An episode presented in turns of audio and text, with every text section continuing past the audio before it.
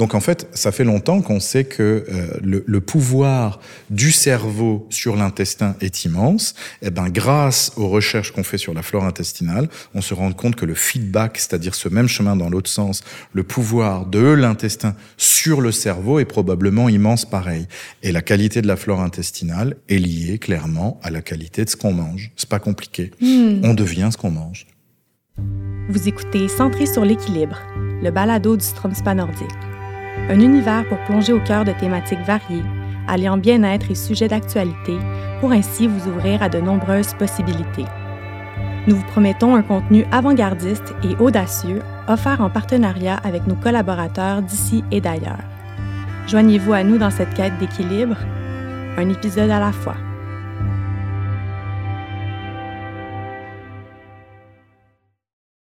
Bonjour Michael, bonjour Jean-François. Michael, gastro-entérologue à l'hôpital Charlemagne à Longueuil et Jean-François, agronome. Merci d'être avec nous aujourd'hui, d'avoir accepté l'invitation.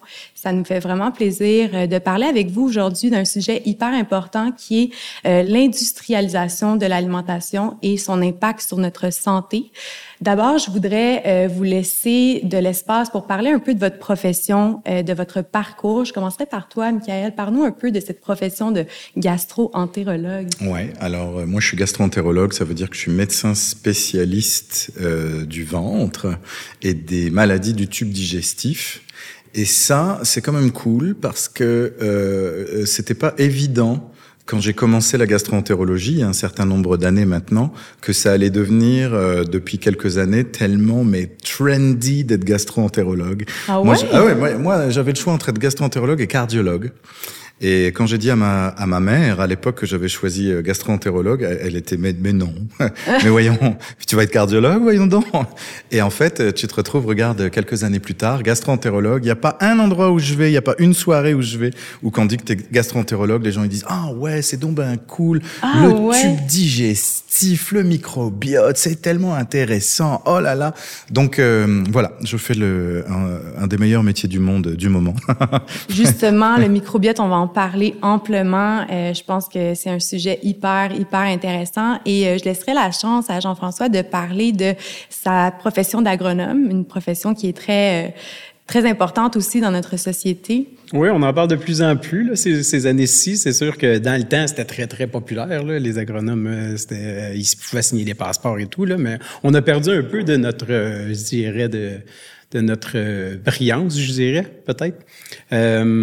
Moi, je, j'accompagne les producteurs à produire de la nourriture, quelle qu'elle soit. En fait, c'est vraiment au champ, mon, mon, mon, mon champ d'expertise. Là. Fait que euh, je vais sur les fermes, je regarde les plantes, euh, est-ce qu'ils poussent bien, est-ce que le substrat est bon, le sol, les analyses de sol. C'est un peu comme une analyse de sang, ça nous permet de déceler des problèmes. Puis en fait, c'est ça, je me considère un peu comme un médecin des plantes. Oui, Ouais, c'est comme il y a un certain parallèle entre vos deux professions. Donc, euh, vous faites certains diagnostics tous les deux finalement. Mais les plantes n'ont pas de système digestif euh, comme tel. non, c'est sûr. Mais les plantes, par contre, viennent dans notre système digestif et ça a un impact. Euh, on va en parler au long de cette cette conversation. Donc, j'aurais comme première question pour toi, Jean-François. comment va l'agriculture aujourd'hui au Québec principalement? En général, je dirais qu'elle va bien. Je dirais qu'elle va bien. On a un très beau euh, euh, système, en fait, là, au niveau des quotas laitiers, exemple. au niveau économique, ça va très bien. Euh, au niveau de la productivité aussi, je dirais que ça va bien. des problèmes au champ, il y en a, là, entre autres de, la compaction, de l'érosion. Il faut faire attention à quelques petites choses, mais en général, les producteurs québécois, je dirais, qui sont quand même assez performants, puis minutieux, puis ils font, ils font attention à l'environnement. Oui, c'est vrai. Ben, je pense qu'on a de plus en plus cette conscience-là avec tous les enjeux environnementaux.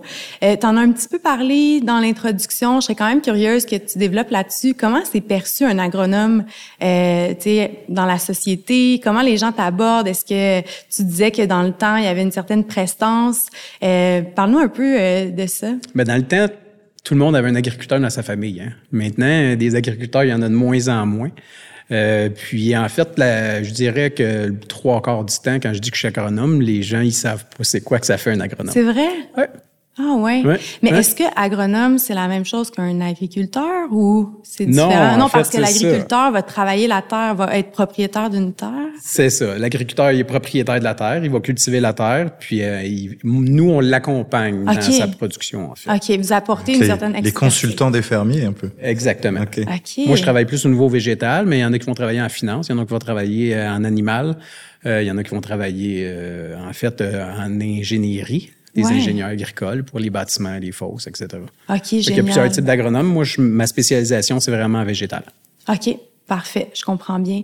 Et euh, toi, euh, Michael, par rapport à ta profession, ça ressemble à quoi une journée dans la peau d'un d'un gastro-entérologue? Ben, Gastro-entérologue, c'est une de ces spécialités médicales qui couvre quand même beaucoup beaucoup d'organes. Parce que je vous donne un exemple, le thorax, donc qui est euh, au-dessus du diaphragme, du muscle diaphragme, c'est deux spécialités. Là-dedans, il y a que deux organes hein, globalement. Il y a les poumons et le cœur. C'est deux spécialités. Tu as les cardiologues et les pneumologues. Bon, dans la cavité abdominale, sous le diaphragme, tu as le foie, le pancréas, le côlon, l'estomac, la rate, le petit intestin.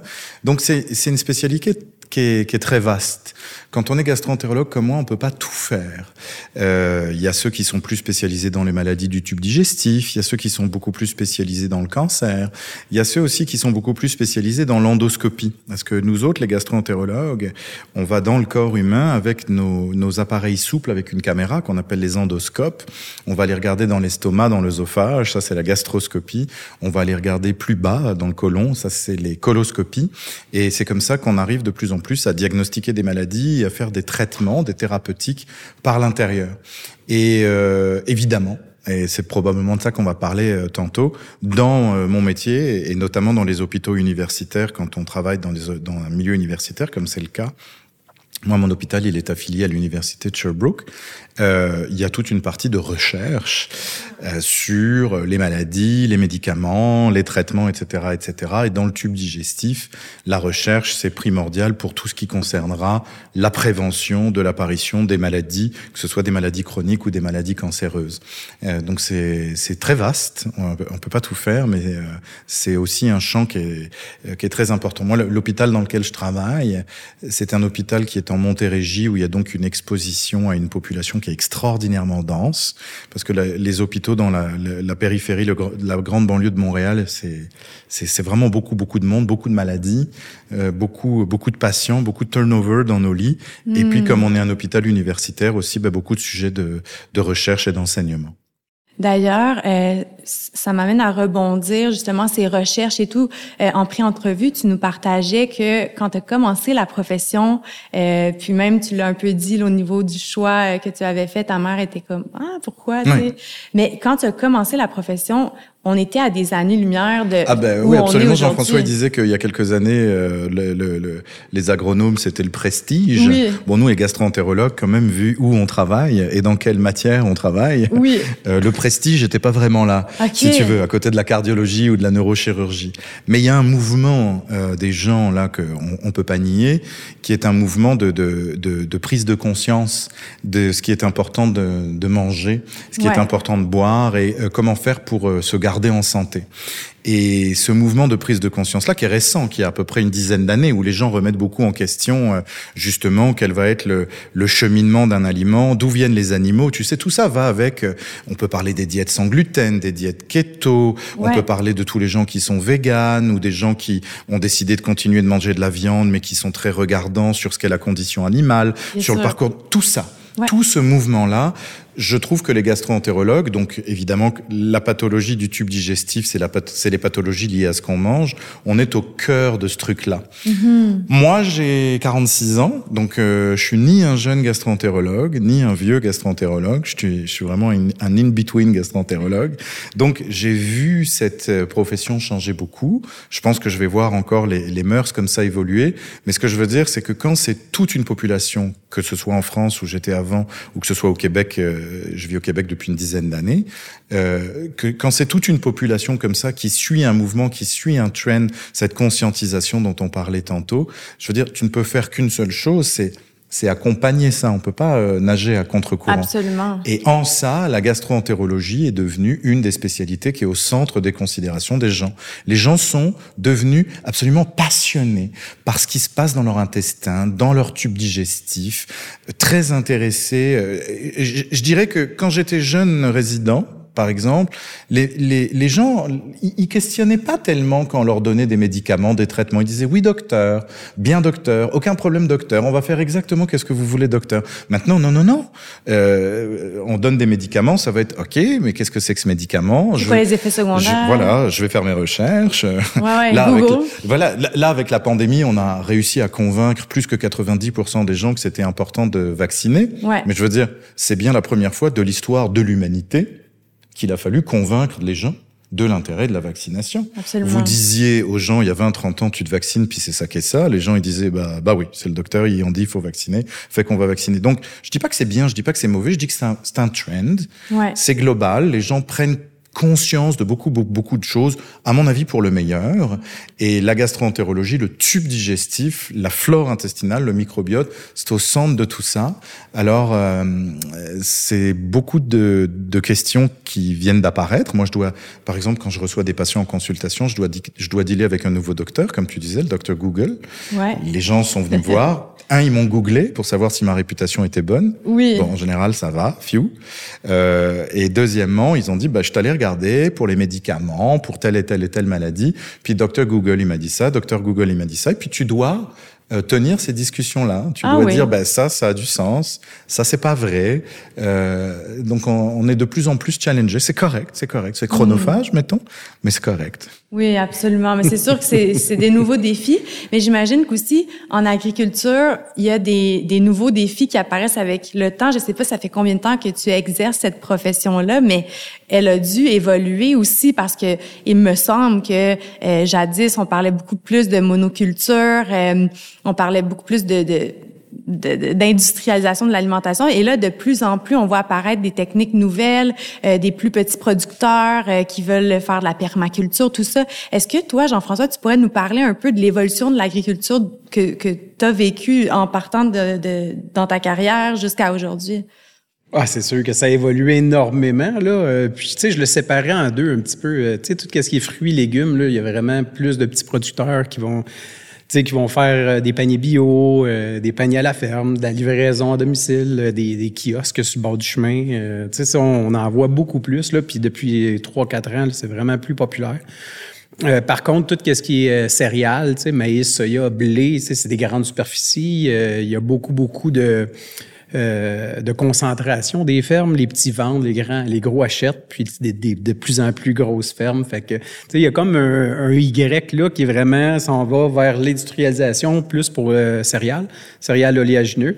Puis, euh, tu sais, tout ce qui fruits et légumes, là, tu vois vraiment apparaître plusieurs petits, euh, petits euh, acteurs, je dirais, qui, euh, qui offrent une variété incroyable, puis diverses, diverses façons de faire aussi. Là. Mais justement, est-ce que là je vois un lien là qu'on peut faire entre vos deux professions Est-ce que le fait que le blé, est-ce que le blé, en fait, je vais pas dire n'importe quoi, le blé est à l'origine euh, du problème de gluten? Ou est-ce que est-ce que c'est parce que ça s'industrialise que Oui, là c'est une grosse partiellement. question.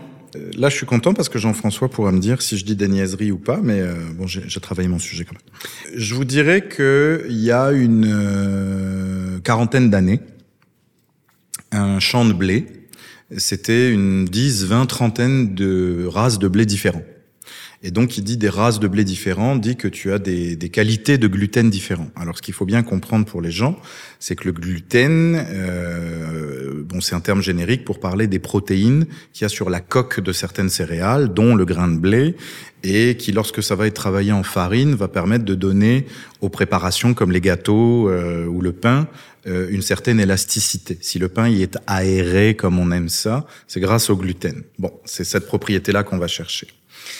Le fait est que euh, c'est pas tous les blés qui ont la même productivité pour l'agriculteur, c'est pas tous les mêmes gluten qui ont le rendu d'élastique nécessaire pour l'industriel qui va fabriquer du pain industriellement, etc., etc. Donc, le marché, euh, les réseaux de distribution, euh, le, le libéralisme, etc. des 40 dernières années fait que on a sélectionné pour le Québec et pour le Canada, 4-5 races de blé différentes, pas plus, qui sont les plus euh, rentables justement à la fois pour l'agriculteur qui va avoir le plus de productivité avec euh, son, son champ et à la fois pour l'industriel qui va être satisfait de la qualité de sa farine pour un processus de fabrication industrielle euh, de, de son pain. Et pour l'acheteur, finalement. Et, et alors, en bout de ligne pour l'acheteur. Maintenant, quel problème ça pose C'est que ceci a été fait dans un souci éventuel de rentabilité, mais pas forcément pour la santé. Ça n'a pas été fait pour être toxique, entendons-nous, mais ça n'a pas été fait pour la santé. Et les gluten qui ont été retenus et les blés qui finalement sont ceux qu'on utilise maintenant sont, et de loin, pas les gluten qui sont les plus digestes. Okay. Absolument pas. Okay. Ce sont ceux qui sont les plus élastiques, qui ont le plus grand potentiel d'élastique, mais ce ne sont pas ceux qui sont les plus digestes. Bilan des courses, on se retrouve en 2022 avec une population canadienne qui est intolérante au gluten à environ 8 à 10% Intolérante au gluten. Intolérante au gluten, ça veut dire a de la difficulté à manger du gluten. Ça fait des ballonnements, ça fait des troubles, ça fait des troubles digestifs. Ceci est peut-être un chiffre un peu exagéré dans le sens où il y a beaucoup de gens qui ont un intestin irritable et qui ont du mal à digérer euh, le gluten également. Ces gens-là, on leur recommande des diètes FODMAPs. Je rentre pas là-dedans, c'est hors sujet, mais disons dans la diète FODMAPs, on recommande d'enlever le gluten. Et il y a 1 à 2% des gens qui ont ce qu'on appelle la maladie cœliaque. Donc ça, c'est pas une intolérance au gluten, c'est une authentique maladie auto-immune qui est déclenchée au niveau de l'intestin par l'ingestion de gluten et qui va finir par maganer l'intestin, donner des troubles assez sévères, de l'anémie, des carences, des carences nutritionnelles, et ultimement, c'est une maladie qui peut cancériser. Donc là, on est dans une question de vie ou de mort. Bon. Il y a beaucoup plus de cœliaques qu'avant il y a beaucoup plus d'intolérants au gluten qu'avant. La seule explication plausible à tout ça, c'est justement l'industrialisation du cycle du blé. Euh, de, de, que ça va donc de l'industrialisation du champ de blé des agriculteurs qui doivent utiliser des, des, des, superficies de plus en plus importantes, des races de blé de plus en plus résistantes, etc., pour avoir une productivité comme du monde, et de tout le processus d'industrialisation. Parce que là, qu'est-ce qu'on va obtenir en bout de ligne? On va obtenir tout ce qui est possible et imaginable en termes de pain, qui irait d'un bout de la chaîne, je dirais, à du pain tranché qu'on va trouver dans nos supermarchés et qui n'a plus grand-chose à voir avec du pain, il faut quand même que les auditeurs le sachent. Ce pain-là, sur ses qualités nutritionnelles, c'est de la scrap, mais pas à peu près. Il y a évidemment dedans, euh, il y a évidemment dedans de la farine, mais il y a du sucre qui est surajouté parce qu'il faut que ça toast dans le, dans le toaster. Mm. Donc il y a du sucre qui est ajouté, il y a du sel qui est ajouté, il y a du gras qui est ajouté parce qu'il faut que ça goûte. Si le processus industriel ne rajoutait pas du gras, ces pains tranchés ne goûteraient rien parce que ça ne goûterait rien du tout. Et à l'autre bout, on a encore le pain, le pain au levain qui est fait par euh, son boulanger qui en général, lui, travaille avec des agriculteurs plus petits, etc., qui va choisir ses farines, qui fait des cocktails de farine, etc. Donc encore une fois, pour le consommateur, en bout de ligne, tout est disponible et tout est possible. Mais est-ce que le rapport du consommateur au gluten et au blé a changé ces dernières décennies? Moi, ma constatation de médecin et de l'histoire de la médecine que je viens de faire un peu longue, oh que oui. Ma réponse est oh que oui. Mais j'ai une question pour Jean-François pour rebondir sur tout ce que Michael tu viens de nous euh, nous parler. Est-ce que euh, cette tendance à vouloir industrialiser euh, ces, ces cultures-là, c'est pour répondre à, à, un désir de souveraineté alimentaire, dans le sens où on veut comme de plus en plus subvenir, ou est-ce que c'est parce que la population grandit, puis il faut nourrir encore plus de bouches? Est-ce que c'est que le Québec veut plus produire pour être plus autonome? Est-ce qu'il y a une raison à ça? Pour... Bien, premièrement, je vais revenir juste qu'est-ce que sur qu'est-ce qu'on a parlé au niveau du gluten. Le gluten, c'est pas compliqué. Là, toute la famille des poissés, des graminées, entre autres, en fond euh, en fait, est composé de deux protéines. Donc, peu importe la sorte de blé, le gluten est le même. En fait, le gluten est là pour que la semence germe. C'est vraiment fait pour que la semence germe pour euh, la, la descendance, finalement, du blé. Là. OK. C'est, c'est un composé qui est là pour aider le petit plantule de blé à se développer. OK. okay? Puis, euh, c'est sûr qu'il y a des, des, il y a des... Comme l'épeautre en contient beaucoup plus, euh, il y a certaines céréales qui en contiennent moins. Puis euh, il y a certains types de blé qui en contiennent plus ou moins, mais le gluten reste le même. Peu importe euh, la variété, peu importe le type de graminée, du gluten, c'est du gluten, c'est composé de deux protéines, puis c'est la même. OK. Au niveau des types de blé, on a beaucoup plus que 5-6, ça c'est certain. Puis on a des blés type forts pour vraiment plus la farine ou les, les pains plats, puis on a des types plus au niveau des pâtisseries, du blé mou, du blé tendre, du blé roux, du blé, on en a, écoute, il y en a au moins 50 en vente au Québec, ça c'est certain. C'est vrai? Des types de blé, oui. Ouais. Mais, euh, mais, mais un champ reste un champ avec. Euh, un champ reste un champ. Un ça. producteur va Un acheter un type de blé, ça, mais voilà. un producteur peut faire plusieurs types de blé. Il peut se faire un blé mou d'hiver, un blé de printemps dur, un blé roux euh, de printemps. Il peut, euh, dépendamment des producteurs puis de leur superficie, mais ils peuvent faire plusieurs types de blé. OK. Très intéressant. Puis pour en revenir à cette question, euh, ça serait quoi comme le la raison, tu sais, pourquoi on, on fait encore ce type d'agriculture-là? Je sais que c'est c'est Ouais. incontournable, mais Ouais, ben les céréales, c'est ça. Les céréales, ça prend des bonnes superficies, c'est certain. Là. Tu sais, euh, mettons que tu te fais un jardin. Tu sais, plante-toi des tomates, des piments, des, des, des fèves. euh, tu t'es capable de subvenir à tes besoins, d'en manger tout l'été ou presque, puis il n'y a pas de problème. Plante du blé sur ton terrain, puis essaie de te faire un pain. Tu vas voir que ça va te prendre une grande superficie Ouais, pour pouvoir faire ton pain. Puis tu vas te faire un pain seulement. Il ouais, faut que tu ta farine. Puis c'est- ça qui, est- qui, qui fait que l'extensivité devient euh, nécessaire à la rentabilité. OK.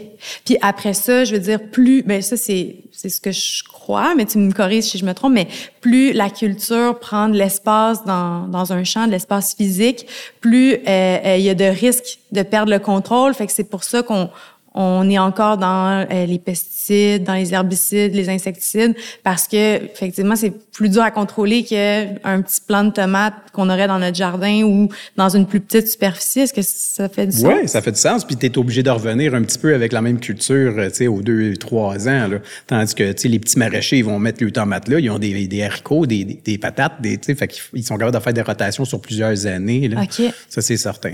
Fait que c'est pas juste euh, une question qu'on on a besoin d'en produire. euh, ben en fait, c'est une question qu'on a besoin d'en produire plus parce que évidemment, euh, ça prend plus de plans pour arriver à nos fins. Mais euh, c'est pas c'est pas juste parce que euh, tu sais c'est pas une, une euh, décision qui est complètement déconnectée de du désir d'apporter aux gens des aliments sains là. C'est Absolument pas. C'est ça. Absolument pas. Puis je pas pense pas que ça en fait des aliments qui sont pas sains. ok intéressant. Ça, c'est mon point de vue. malgré qu'il y ait comme des pesticides, tout ça. Intéressant. Est-ce que on veut rebondir? Est-ce que, que- Ben, que- alors, ce qu'on constate dans la dans les, la littérature médicale, c'est que il y a beaucoup plus de maladies euh, dans nos pays. Donc, quand je dis nos pays, c'est les pays de l'hémisphère nord, aux États-Unis, le Canada, c'est vrai aussi en Europe. Il y a beaucoup plus de maladies que dans des pays moins développés, mettons de l'hémisphère sud. Bon. Euh, c'est d'autant plus vrai en gastroentérologie. Je donne l'exemple des maladies inflammatoires de l'intestin, maladie de Crohn, colite ulcéreuse. Euh, nous sommes le pays au monde où il y a le plus de colite ulcéreuse par personne du monde, de la Terre, du monde. Bon. Et ce qu'on sait également, et ça la littérature médicale nous le dit, c'est que quand on prend des populations issues d'autres pays et d'autres génétiques, et qu'on implante ces populations par immigration dans nos pays, ils se retrouvent à avoir le même nombre de maladies euh, que des gens qui sont nés sur, euh, sur la terre du Canada. Ce qui veut donc dire qu'il y a, à l'évidence, des problèmes environnementaux dans nos pays qui sont générateurs de maladies. Bon, maintenant qu'on a dit ça, je saurai quels sont ces problèmes environnementaux, je vous le dirai, ça me ferait plaisir. On les trouve au fur et à mesure de l'avancée de- des sciences, mais pour l'instant, on n'en a pas. Après, on peut aussi raisonner avec le gros bon sens. Quelle est la différence entre un pays industrialisé comme le nôtre, qui peut donner ce genre de maladie, et des pays qui sont moins industrialisés? Ce sont les polluants, donc que ce soit les polluants atmosphériques, les polluants qu'il y a dans l'eau, et donc par définition qui, peut, qui se retrouvent dans le sol, et c'est euh, l'industrialisation du processus d'ultra-transformation des aliments.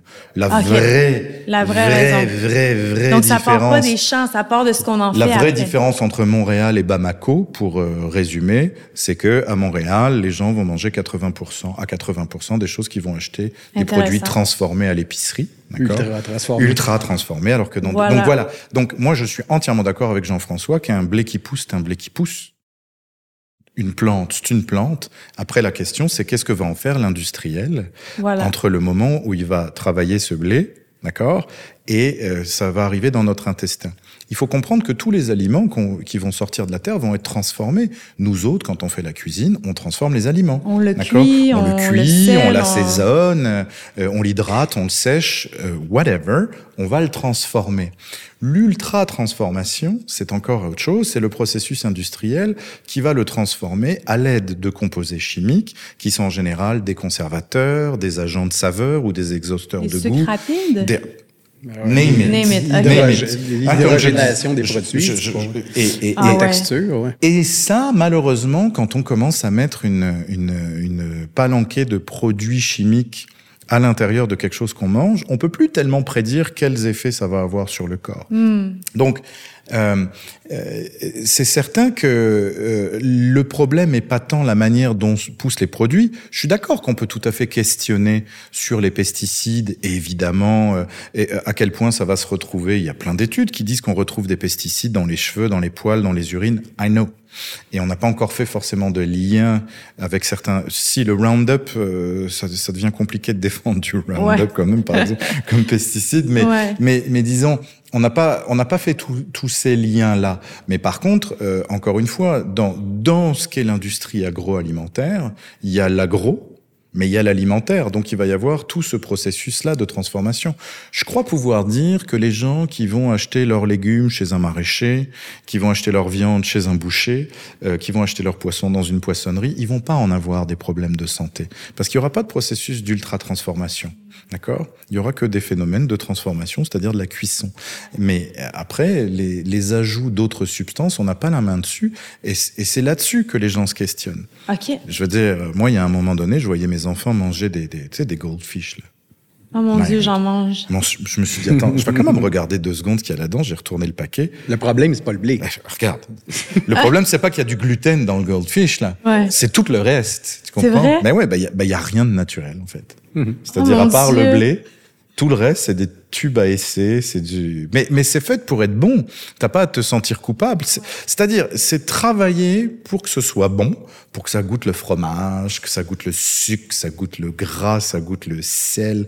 C'est-à-dire stimuler toutes ces hormones, tes neurotransmetteurs de plaisir, ta sérotonine dans ton cerveau pour te dire, I need my goldfish right now. J'en ai- Ouais, ouais, ouais. Tu comprends? C'est fait pour.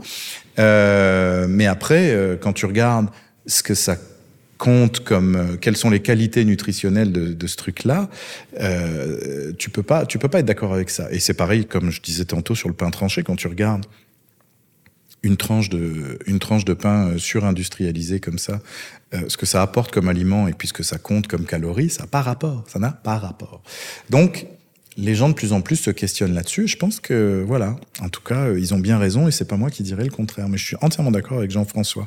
Le problème n'est pas tant euh, le produit sorti de la terre. Le problème, il va être sur tous les intermédiaires qu'il va y avoir entre le produit et notre tube digestif. Donc, euh, ici, on pourrait retenir que l'important, c'est de prendre des aliments qui sont le plus naturels, du moins qui ont, qui ont une provenance directe d'une ressource naturelle, euh, plutôt que d'encourager des trucs qui ont été transformés, qui ont été, qui ont, qui ont plus la forme initiale. Manger des fruits et des légumes, tu sais, c'est Ouais. simple. là. Tu sais, on en parlait en début d'entrevue, manger bien, bouger, tu sais, mais fruits et légumes, on le sait, tu sais, je veux dire, même s'il y a des traces de pesticides, le fait de manger des fruits et légumes va être bénéfique à ta santé, bien plus que de pas en manger. Absolument. Absolument. Puis la diversité aussi de l'alimentation. tu sais, Mais les gens, c'est simple. hein. Les gens, il y a une, il y a une bible un peu qui est, qui est gratuite et qui est accessible pour tout le monde. Les gens n'ont qu'à aller voir le guide alimentaire canadien, qui est mais extraordinairement bien fait, Qui a été changé. qui a hein, été changé il y a deux ou trois ouais. ans, qui a été supervisé par plein de médecins, scientifiques, chimistes, agronomes,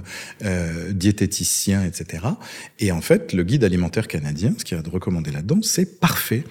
Euh, il recommande des protéines, il recommande des protéines animales, il recommande des protéines alternatives aux protéines animales, des protéines végétales, des féculents, euh, des produits laitiers, mais euh, euh, peut-être un peu moins que ce qu'on disait avant, une alimentation varié, et évidemment qu'on recommande là-dedans non seulement quelque chose de varié, mais quelque chose qui a du sens dans l'époque qu'on vit, c'est-à-dire d'essayer de manger local le plus possible. Parce que c'est pareil, ça n'a aucun sens. Est-ce que vous savez que, est-ce que vous savez qu'on achète au Canada des haricots verts congelés qui poussent en Chine? Mais je veux dire, on est rendu, mais ça a-tu du sens de manger des haricots verts qui poussent en Chine? Alors qu'on peut en faire. Non, mais alors qu'on peut en avoir chez Matin. Fait, on en fait. Pas suffisamment. Ben, pas suffisamment ou pas au bon prix et pour euh, l'épicier. Ah, voilà. Tout une question de prix aussi. Puis les gens, il faut qu'ils se rendent compte quand ils font leur épicerie, d'où que ça vient, premièrement. Puis être prête à payer un petit peu plus cher pour des produits locaux, là, moi, je suis complètement pour ça. Puis je les lis, les étiquettes, puis je, je m'informe. Puis je, parlais de ça l'autre fois à, mes enfants. Puis nous autres, on aime les dill pickles, tu sais, les cornichons à la nette. Là. On est capable de faire des cornichons au Québec, là, au Canada. Là. Il n'y a aucune, en tout cas dans mes épiceries où je vais, j'en fais trois, quatre, il n'y a aucun produit du Canada disponible. Par rapport aux pickles. des cocombes de l'Inde. Ouais de l'Inde, puis probablement arrosé avec des pesticides qu'ici, on n'a même pas le droit d'utiliser, là, du DDT, des produits Alors qui sont interdits. Alors tu vois, euh, par exemple, on dit... En fait, les gens, ils ont souvent peur de cuisiner, tu vois. Alors ça, par exemple, c'est un excellent exemple. Les gens, ils ont peur de cuisiner. Alors qu'en fait, c'est comme tout. Quand tu t'y mets, cuisiner, là, ça prend ça prend quoi euh, Je veux dire, couper un légume, sacrer ça dans une poêle, faire une faire une une protéine à côté, ça prend 10-15 minutes, même quand on a des enfants. Je veux dire, c'est un moment qu'on devrait réintroduire dans notre vie, parce que c'est aussi ça. C'est des vies de fous, c'est euh, euh, c'est avoir des horaires de travail par rapport. C'est aussi beaucoup ça qui a forcé les gens à acheter des plats qui sont déjà cuisinés, déjà faits. Mais si on arrivait à réintroduire le, le, fait de cuisiner dans dans notre vie et dans notre rythme de vie, ça changerait tout. Je, rebondis ça parce que je pensais comme me disait des pickles. Je veux dire, quand tu cuisines deux secondes, là, c'est tellement con à faire des pickles. Ah ouais? Mais c'est tellement con. Tout le monde pourrait s'en prendre. Mais c'est comme une, sorte de... Des, cornichons que tu mets dans le vinaigre, ben dans une solution de... Ah, ah non, mais tu peux faire, tu peux faire des pickles de tout. C'est un tiers, un tiers, un tiers, un tiers d'eau, un tiers de vinaigre blanc et un tiers de sucre. Tu fais cuire ça, tu jettes dedans ton légume, tu fermes le bocal, tu fermes le pot maçon. Voilà, tu as fait des pickles. Mais est-ce que c'est de la fermentation des pickles? Non, c'est comme une marinade. C'est une marinade. C'est une marinade. Ouais, c'est ça. Ou tu le fais dans du sel, c'est de la saumure. C'est ce que faisaient nos, grands-parents. Je veux dire, c'est là qu'on vient. On a perdu ces, ces connaissances. Alors que c'est vraiment, c'est vraiment rien à faire. Mais pourquoi? Mais c'est juste parce qu'on sait plus le faire, parce qu'on n'a plus été élevé comme ça. Et quand, et quand, tu reviens et tu dis, c'est comment qu'on fait une marinade c'est comment qu'on fait des pickles, c'est que tu vois que ça prend 5 minutes. Tu dis, bon, ben regarde, je vais arrêter d'acheter des pickles qui sont faits je sais pas où. Je vais acheter euh, localement mes concombres, mes cornichons. Et puis, euh, et puis quand tu commences à faire des pickles, en fait, tu peux faire des pickles de tout, hein, absolument, absolument formidable.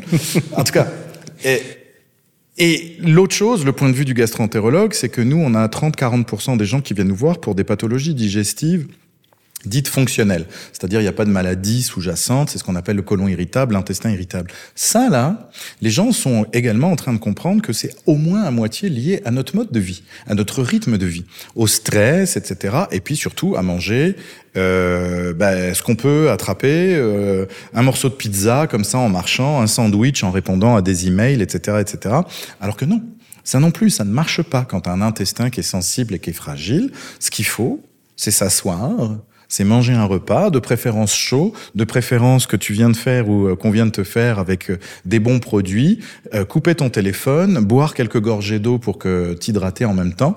Et là, quand tu recommandes aux gens de faire ça, d'un coup d'un seul, plus que la moitié de tes gens qui ont un problème de côlon irritable ou de dyspepsie, ça c'est des problèmes d'estomac et d'œsophage, hop, ça disparaît comme par magie. Parce que les gens se sont réappropriés le moment du repas, le moment d'ingérer de la nourriture. C'est quand même pas compliqué, mais on avait perdu ces notions de base. Absolument. Puis je le remarque aussi dans mon entourage. On, dirait qu'on a moins de temps, on prend plus le temps. Mais euh, je voyais beaucoup de liens avec le sujet que j'ai envie d'introduire maintenant, qui est le microbiote. Euh, on parle de diversité dans l'alimentation, d'alimentation qui n'est pas euh, industrialisée, transformée. Je pense, et corrigez-moi si je me trompe, euh, mais qui a des liens avec aussi euh, la flore intestinale, le microbiote qui se trouve sur l'ensemble du corps. Est-ce qu'on est capable de, de, faire des ponts entre justement quel est l'impact d'une alimentation qui est industrialisée versus une alimentation qui, qui, est fibreuse, qui est saine sur le microbiote? Et quel est le microbiote tout simplement aussi? Là? Ça fait beaucoup de questions. Oui, je m'excuse. Euh, mais regarde, je vais me focuser, je vais y arriver, je vais être Quel est capable. le microbiote? Euh, le microbiote, c'est les bactéries avec lesquelles nous vivons en harmonie. On en a dans nos cavités nasales, dans nos bronches, sur notre peau, mais surtout on en a dans notre tube digestif. Dans le tube digestif, il faut quand même réaliser ça, le microbiote, c'est 1000 milliards de bactéries qui sont en nous. 1000 milliards, en fait, nous, notre corps humain, si tu comptes les cellules de la peau, des os, des muscles, du cœur, des neurones, ta, ta, ta, ta, ta, ta, on en a 100 milliards. C'est-à-dire 10 fois moins. Nous sommes composés de plus, en valeur absolue, de matériel étranger que de matériel hérité de notre papa et de notre maman. Premier élément de réflexion que je, Oui, sur lequel je, Très je vous propose qu'on nous fassions une pause philosophique. Donc, on est mi-humain, Non, mi-micro-organisme. nous sommes dix fois plus étrangers que nous-mêmes. OK, Donc, ça, c'est la intéressant. Première chose. Faut pas trop y penser, En je pense. unité. En unité, Ouais. en valeur absolue. Ces bactéries-là, c'est 1200 souches bactériennes différentes et euh, elles ont une masse, un volume, un poids. On a à peu près entre 1 kg et 1 kg et demi. 1 kg, 1 kg et demi, hein, 3 livres de bactéries dans notre tube digestif. Ces bactéries, si nous n'avions pas ces bactéries-là, nous ne serions pas capables, c'est incompatible avec la vie. Nous naissons avec l'intestin stérile et cette colonisation bactérienne de notre intestin commence au moment de l'accouchement. Et d'ailleurs, on a pris une telle importance sur le microbiote que maintenant, pour les enfants, l'accouchement commence par passer à travers les parois vaginales de la maman où il y a des bactéries, il y a du microbiote, il y a une flore vaginale évidemment, et la, la colonisation commence là. Ensuite, le bébé va allaiter. Donc l'allaitement, c'est que c'est très important pour mille raisons liées aux qualités nutritionnelles du lait maternel, mais aussi parce que le bébé va mettre le sein de la maman avec le microbiote de la peau de la maman dans sa bouche. Donc par exemple, dans la plupart des maternités euh, de nos pays, y compris au Québec, quand un enfant maintenant naît par césarienne et qui ne va donc pas passer par le vagin de la mère, on va mettre un petit euh, chiffon dans le vagin de la maman et on va euh, recouvrir l'enfant avec la flore euh, vaginale de sa maman parce qu'on sait que ça fait partie du processus dès les premières secondes de vie de colonisation, de développement de sa flore intestinale. Pourquoi? Parce qu'on s'est rendu compte que dans beaucoup, beaucoup, beaucoup de maladies, que ce soit des maladies digestives, neurologiques et même probablement cancérologiques, il y a un problème de déséquilibre de cette flore intestinale. En fait, quand la flore intestinale, le microbiote est équilibré, on est en, situation de symbiose. Tout va très bien. Nous vivons en harmonie parfaite, nous et et les bactéries. D'accord? Quand les bactéries vont être déséquilibrées, c'est-à-dire que sur les 1200 souches bactériennes, il va y avoir des bactéries moins gentilles que d'autres qui vont euh, devenir dominantes et qui vont un peu remporter des batailles à l'intérieur de notre intestin sur des bactéries euh, plus euh, euh, moins nocives ou même plus bénéfiques pour notre santé. Ce déséquilibre-là, on appelle ça une dysbiose. Et la dysbiose, elle est présente chez les gens qui ont des maladies de l'intestin, elle est présente chez les gens qui ont de l'obésité, elle est présente chez les gens qui ont du diabète, et on s'est rendu compte que la dysbiose était présente chez les gens qui avaient une alimentation dite trop grasse, trop riche, trop lipidique, trop calorique, trop transformée. En fait, nous devenons, du point de vue de la flore intestinale et du microbiote, nous devenons ce que nous mangeons.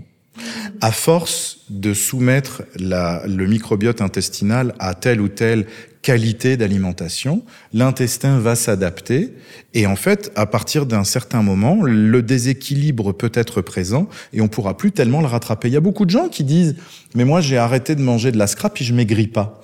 C'est vrai, et ceci est par, par exemple très potentiellement lié un déséquilibre de la flore intestinale qui, depuis 20 ou 30 ans, avec une alimentation qui était, euh, mettons, pas euh, santé, a été déséquilibrée et qui peut mettre des années et des années à se rééquilibrer, même si on mange euh, beaucoup plus sainement. Euh, donc, ces notions-là, on est en train de les découvrir. C'est des dizaines de prix Nobel de médecine à venir. Parce que, qu'est-ce qu'on a dit sur la flore intestinale? Il y a quelques années, on disait ça aide à digérer. That's it. Ensuite, on s'est rendu compte que c'était impliqué dans le développement de maladies digestives. Mon Dieu, probablement que c'est à cause d'un déséquilibre dans la flore intestinale qu'on développe maladie de Crohn, colite ulcéreuse. On est en train de se rendre compte depuis quelques années que la flore intestinale communique avec les nerfs de l'intestin. Il y a 200 millions de neurones dans notre intestin. C'est pour ça qu'on appelle l'intestin le deuxième cerveau. C'est l'organe où il y a le plus de neurones du corps humain après le cerveau.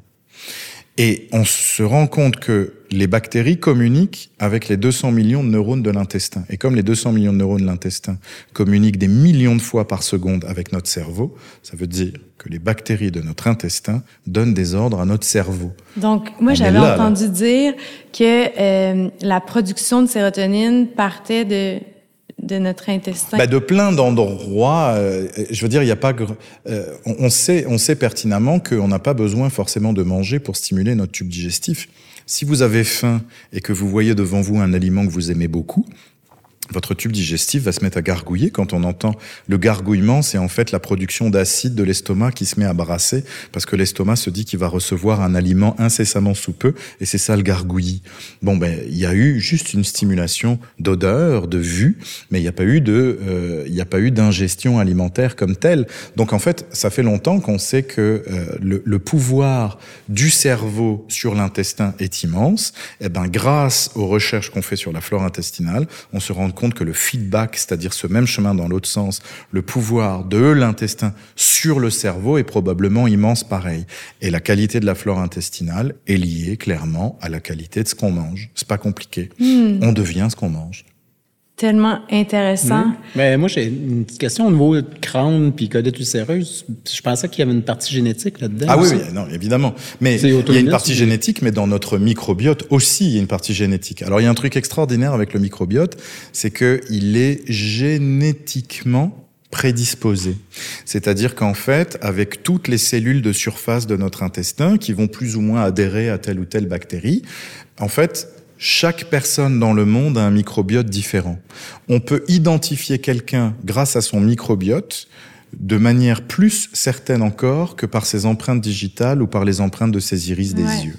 Le microbiote est extrêmement, extrêmement unique à chaque personne génétiquement codée. Ça, on le sait parce qu'on change selon l'alimentation. Alors on a essayé, oui, mais il change selon l'alimentation, évidemment, parce qu'il y a les facteurs intrinsèques et il y a les facteurs extrinsèques. Donc il va y avoir comment il est codifié et il va y avoir tous les facteurs extrinsèques qui vont le modifier. Mais par exemple, quand on a fait des recherches sur la colite ulcéreuse, on s'est dit, regarde, maintenant qu'on sait que le, le, le microbiote est déséquilibré dans la colite ulcéreuse, mettons, on va faire de la transplantation fécale. Donc pour ceux qui n'ont jamais entendu parler, la transplantation fécale est une méthode où en fait avec des antibiotiques très puissants, on va décaper l'intestin de toutes les bactéries qui sont dedans. Donc mettons qu'on va rendre l'intestin stérile-ish et on va prendre des cellules des Maintenant, c'est des pilules lyophilisées. C'est plus propre. Je vous passe que comment ça se faisait avant, mais maintenant c'est propre. Donc, il y a beaucoup de laboratoires qui ont réussi à faire des pilules qui contiennent une flore intestinale dite normale. Et on s'est dit, on va ingérer quelques-unes de ces bactéries. Ces bactéries vont coloniser l'intestin qui a été décapé par les antibiotiques. Et donc la personne va se retrouver avec un côlon, avec une flore intestinale normale. C'était extraordinairement prometteur parce qu'il y a eu plein d'études avec quelques dizaines de patients, des études de phase 2, donc avant que ce soit complètement validé, où les patients, leur colite, elle disparaissait. Fini. Guéri. On s'est dit, OK, c'est fini, on a guéri la colite ulcéreuse, c'est le miracle. Et en fait, quelques mois ou quelques années après, les gens retombaient malades et quand on allait prélever leur microbiote intestinal, il était redevenu ce qu'il était avant la maladie. Ça voulait dire que leur flore intestinale, et y compris les déséquilibres qui avaient été créés dans leur flore intestinale, étaient génétiquement codifiés. Et que même si tu allais changer artificiellement ce microbiote, eh ben, au bout d'un moment, il redevenait celui qu'il était supposé parce que c'était génétiquement. Même s'il avait changé son alimentation. Même s'il avait changé son alimentation. Mais est-ce que, ben là, sachant cela, euh, est-ce qu'il y a des moyens de travailler notre flore intestinale de manière permanente, de sorte qu'on puisse se libérer de certaines problématiques? Ben, nourrir sa flore intestinale, c'est très simple. C'est très simple. C'est manger de manière diversifiée. Je veux dire, je ne veux insulter personne sur telle ou telle personne qui suit telle ou telle diète, mais nous sommes des mammifères omnivores, c'est-à-dire que nous sommes supposés de manger des produits végétaux, des produits euh, animaux. Alors après, on peut très bien remplacer les protéines de manière nutritionnelle, mais nous sommes supposés d'être omnivores. Et quand on a une alimentation équilibrée, diverses, variées, encore une fois comme elle est recommandée dans le guide alimentaire canadien. C'est merveilleux. La flore intestinale sera équilibrée, balancée et merveilleuse. Mais on peut aussi la nourrir en lui donnant euh, des euh, produits vivants à manger. Ça, c'est tous les produits qui sont fermentés. Alors dans toutes les civilisations, il existe des produits fermentés. Les Coréens mangent du kimchi depuis la nuit des temps. Euh, on, on boit du kombucha, euh, on boit du lait fermenté, de la, choucroute, etc. dans toutes les, dans toutes les cultures, il y a des produits fermentés. Et eh ben ça, par exemple, pour la flore intestinale, c'est merveilleux. Les yogos. Euh, on produit énormément de soya au Québec pour le Japon pour faire du, euh, du miso. Oui. Le miso, c'est vivant. type natto, c'est vraiment des petits petits soya. Puis euh, c'est tout exporté au Japon pour faire du, du miso, puis c'est fermenté. Super intéressant, mais effectivement, la fermentation, ça a des pouvoirs. J'ai lu un livre qui s'appelait Wild Fermentation. Oui. Puis très, très, très intéressant. Euh, c'est fou. C'est, l'auteur de ce livre-là, euh, à la base, est atteint de la maladie du, ben, en fait, de, du sida. Puis euh, à l'aide de la fermentation, il a réussi à justement entretenir sa santé comme personne ne l'a fait jusqu'à aujourd'hui avec cette condition-là. est-ce qu'il y a un lien entre une flore intestinale qui est diversifiée, qui est bien équilibrée, qui est en symbiose, et un système immunitaire qui se combat? Absolument. La flore intestinale, on commence à savoir maintenant que ça a une influence évidemment sur le système digestif, évidemment sur le système nerveux. Il y a très vraisemblablement une implication avec les troubles envahissants du développement de l'enfant, que ce soit le TDAH, que ce soit les troubles du spectre autistique, probablement sur les démences tardives, comme par exemple la maladie d'Alzheimer ou encore d'autres euh, démences, et sur le système immunitaire. On sait très bien que quand on a une flore intestinale, un microbiote intestinal qui est défaillant, qui est dysbiotique, qui est déséquilibré, on est plus sujet à des maladies et notamment des maladies infectieuses. Et donc très vraisemblablement, on a des faiblesses immunitaires. Et ces faiblesses immunitaires pourraient même être la cause de l'apparition de certains cancers. Parce que là encore, sur les recherches en cancérologie, on sait depuis plusieurs années que beaucoup de cancers apparaissent parce que le système immunitaire peut être défaillant. Ce qui est le cas d'ailleurs chez les gens qui ont le sida le sida étant la, la, la, phase terminale de la séropositivité au VIH. Et en fait, quand on a le sida, le sida, c'est surtout une immunodéficience. Hein, euh, SID, ça veut dire syndrome d'immunodéficience euh, A acquise. C'est ça que ça veut dire, SIDA. Et donc, quand on a une immunodéficience comme ça, malheureusement, souvent, les gens qui ont cette maladie-là finissent par mourir bah, soit d'infections très graves parce que leur système immunitaire est défaillant, soit de cancer parce que quand le système immunitaire est défaillant, eh ben, on fait plus de cancer. C'est exactement le cas quand on a une dysbiose. Il y a beaucoup plus de cancers qui apparaissent chez les gens qui vont avoir une condition associée à une dysbiose le lien est pas, le lien est pas encore clairement fait, mais la suspicion et les recherches sont clairement euh, en cours dans euh, énormément d'équipes à travers le monde entier. Intéressant. On a parlé euh, de diversifier son alimentation, donc manger plusieurs fruits et légumes, des, des aliments sains, le moins possible transformés. On a parlé justement de, de, de, dès le, jeune âge, dès notre naissance, d'avoir ce contact avec le microbiote de notre maman. Euh, je sais que en vente libre, c'est très populaire euh, de, de, nos jours les probiotiques. Est-ce que ça fonctionne ou est-ce que c'est purement marketing? Euh, est-ce que c'est quelque chose qu'on peut prendre pour soutenir notre flore intestinale? Euh, alors, les probiotiques qu'il y a dans les yogos, ça, c'est du vrai marketing. Et c'est même plus que ça. Ça, c'est par exemple un merveilleux exemple de scandale agroalimentaire. Alors, comme je sais qu'il y a certaines entreprises qui potentiellement peuvent nous écouter, qui ont des équipes d'avocats euh, que j'ai pas les moyens forcément de me payer, je vais me garder une gêne sur les marques, mais tout le monde va le reconnaître les petits yaourts à boire avec des petits clowns dessus qu'il faut supposer de prendre tous les matins quand on est enfant parce que ça va renforcer le système immunitaire. Bon, ça c'est de la bullshit, mais à un niveau stratosphérique par exemple. Et non seulement c'est de la bullshit parce que il y a vraiment pas suffisamment de, de bactéries là-dedans euh, pour que ça ait un effet quelconque bénéfice sur le sur la santé, mais il y a une quantité, mais alors délirante de sucre dans ces affaires-là qui font que les parents qui, écoutant le marketing, ont vraiment fait faire des cures il y a plusieurs années à des enfants là-dessus. Ça a été prouvé dans des études pédiatriques que c'est un facteur favorisant du diabète infantile. On se retrouve avec des enfants qui sont diabétiques parce qu'on les a gavés de ces conneries-là en leur disant oui mais c'est bon, ça contient des probiotiques. Donc tout ce qui est ces gammes-là de dairy euh, aux probiotiques, etc., etc. Franchement, si on attend le moindre effet euh, positif avec ça, euh, on, peut, on, peut, attendre longtemps. Alors que, mais je dis pas de mal des yaourts et des produits fermentés. Ça, encore une fois, c'est bon pour la santé. Mais par contre, les probiotiques là-dedans, ça, c'est du marketing du vrai. Par contre, on trouve en pharmacie des probiotiques. Il y a plein de probiotiques différents. Alors là, on peut tous les citer parce que c'est vraiment la même chose, que ce soit le Bioca, le Align, Florastor, Probaclac, etc. Ça, c'est jamais mauvais. C'est jamais mauvais de faire des cures comme ça. Euh, par contre, il y a beaucoup de gens qui en prennent à l'année longue. Alors ça, c'est dispendieux pour pas grand-chose. Parce que, regardez, on disait tantôt que dans un tube digestif euh, normal, il y avait 1200 à 1300 souches de bactéries différentes. Actuellement, quand on trouve en pharmacie un probiotique qui en contient 10, souches différentes parce que c'est que des lactobacillus euh, et des saccharomyces. Donc, euh, on ne sait pas encore industrialiser et distribuer quelque chose qui ressemblerait même de près ou de loin à ce qu'est une flore intestinale normale. Euh, donc ça s'en vient, mais c'est très difficile parce que vous vous rendez compte, il faut que c'est des organismes vivants, faut les sécher, les lyophiliser, les mettre dans des petites pilules euh, ou dans des petites poudres, euh, et puis euh, que ce soit encore bénéfique ou vivant au moment où ça va arriver chez le consommateur. Donc c'est donc moi je recommande aux gens de faire une cure de probiotiques une fois par an, deux fois par an s'ils trouvent que ça leur fait du bien, un mois matin et soir, ça suffit, mais c'est toujours, euh, c'est jamais mauvais, mais euh, c'est d'autant plus bénéfique si c'est des gens qui ont un intestin fragile et sensible, puisque ça va se trouver directement in situ, là où il y a le, là où il y a le bobo, là où il y a le méchant. Absolument, absolument. C'est tellement intéressant. Est-ce que tu as, quelque chose...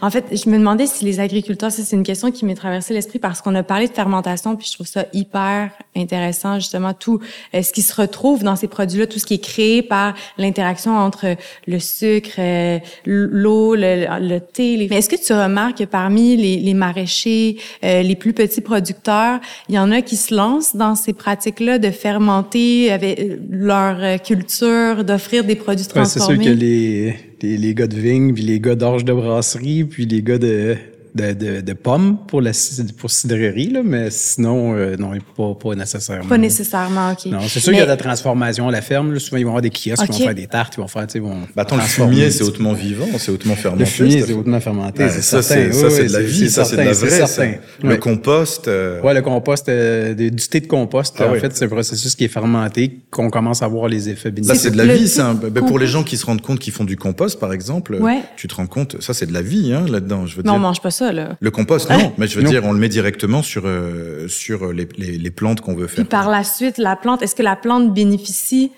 de ce dans quoi elle pousse, par exemple? Oui, absolument. Mais oui, c'est certain. OK.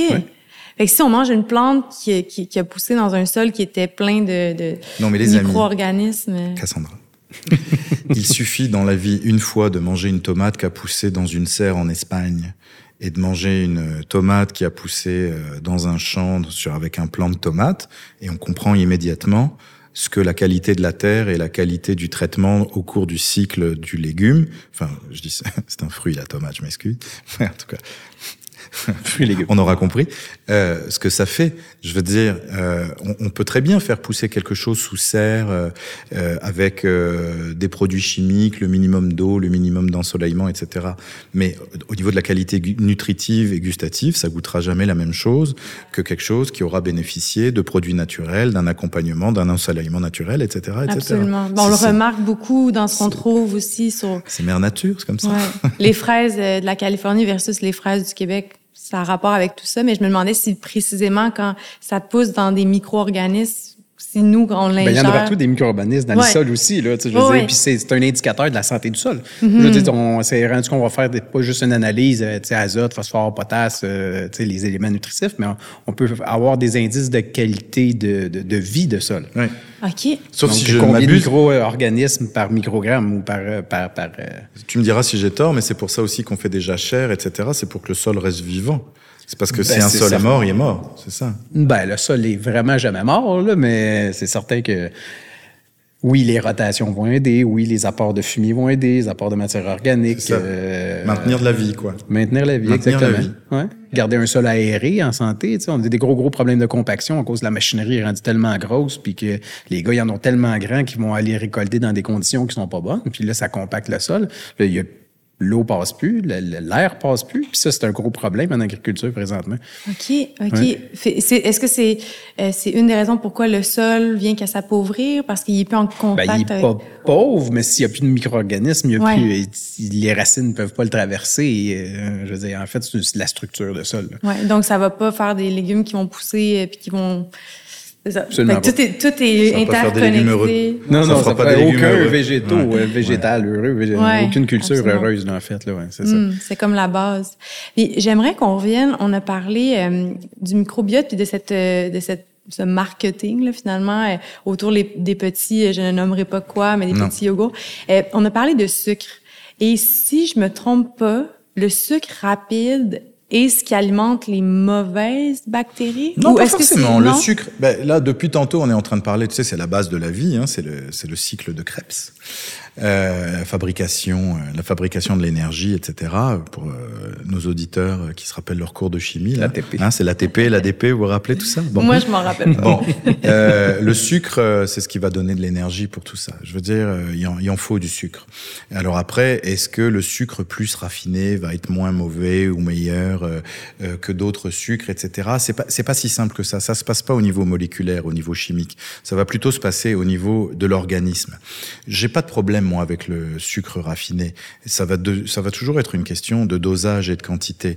Euh, ce que va en bout de ligne voir l'intestin, ça va être la molécule qui va réussir à couper et puis l'énergie qui va réussir à en faire.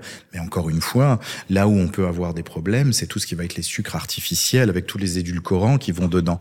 On n'a pas prouvé que le sucre allait rendre les enfants TDAH ou autistiques euh, plus difficiles à gérer ou plus difficiles à traiter euh que ça. Par contre, on s'est rendu compte qu'avec les confiseries et les bonbons, c'était un vrai problème. Et donc, le problème vient pas forcément du sucre rapide, mais va venir de ce que le processus d'industrialisation, de fabrication va faire en rajoutant tous ces édulcorants et ces, et ces exhausteurs de goût, qui sont des produits purement chimiques. Ça, ça vient, c'est de la cuve en inox. C'est, ça n'est rien d'autre, quoi. Ouais. Donc, euh, il faut pas avoir forcément peur comme ça de euh, de catégories d'aliments. Tout va à chaque fois être une question de dosage. Poison dans la dose. Voilà, c'est juste ça. C'est juste une question de dosage et de, et de, et de euh, comment dirais-je, l'utilisation qu'on va en faire.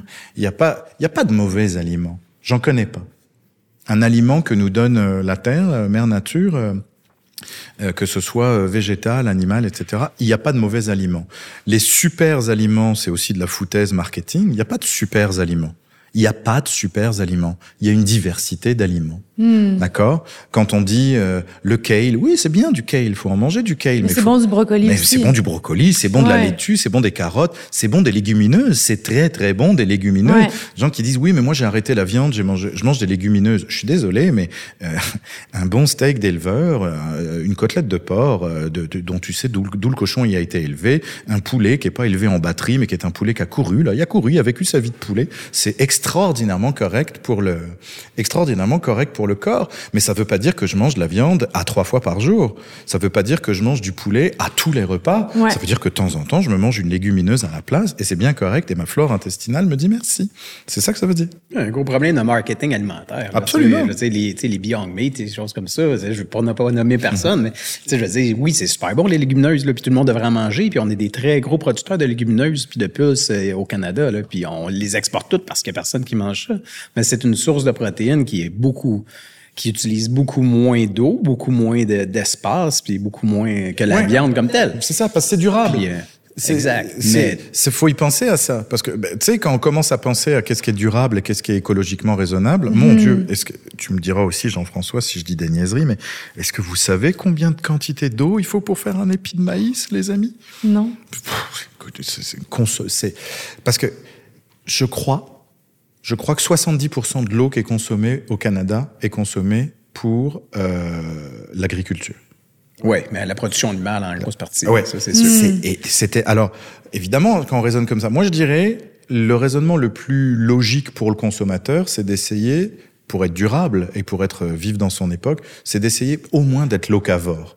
Si on arrive à manger des aliments déjà qui n'ont pas pris l'avion, tu comprends? Mm-hmm. Qui n'ont pas voyagé qui n'ont pas, pas, été transformés mille fois parce que la transformation ça, aussi. parce que la, et puis l'aliment qui vient de loin, il doit être transformé pour le transport. Comprenez Ouais, ouais. Euh, Quand vous commencez à vous intéresser à euh, comment sont traitées euh, les bananes qui doivent venir de je sais pas où, Les avocats. les ouais, ça donne, ça donne, ça donne pas envie. Mhm. Les Bon, on peut pas produire ici, par contre. Ouais. Ouais. C'est- C'est pas Ça, c'est comme plus quelque compliqué. chose Si on veut répondre à la diversité. j'avoue, Exact. Sais, je veux dire, un autre exemple, tu sais, c'est- je nommerai pas la chaîne, là, mais mettons le bœuf nourri à l'herbe. là. Tu sais, c'est c'est pas du bœuf canadien, en fait. Ils, ils vont chercher aux États-Unis, mais tu sais, le monde, ah, tu sais, ouais, il annonce avec le bœuf qui C'est ça. dans le pré de l'herbe, mais finalement, il. Il est pas local. Ouais. Ben non. Bah, et et aux États, mettons s'il vient en train.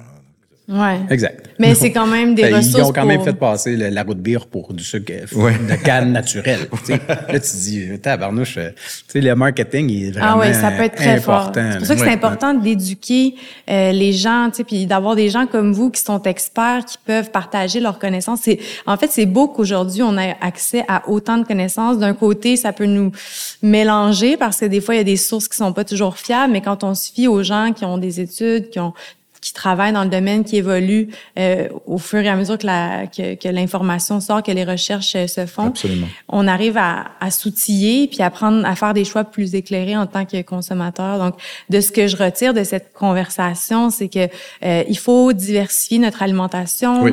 Euh, donc, on peut parler là, de, de s'assurer d'avoir plusieurs choses dans nos assiettes par Oui. semaine. Oui. Ensuite, il faut s'assurer de manger le plus localement possible, le moins transformé Ça, possible. c'est pas scientifique, c'est plus civique, mais. euh, Ouais, c'est Mais il y ça, a un enjeu d'environnement, puis un, Il y a un enjeu... d'un environnement de transport, puis des, les normes, les normes canadiennes sont extra strictes. Ah ouais, hein? Qu'est-ce qu'on importe?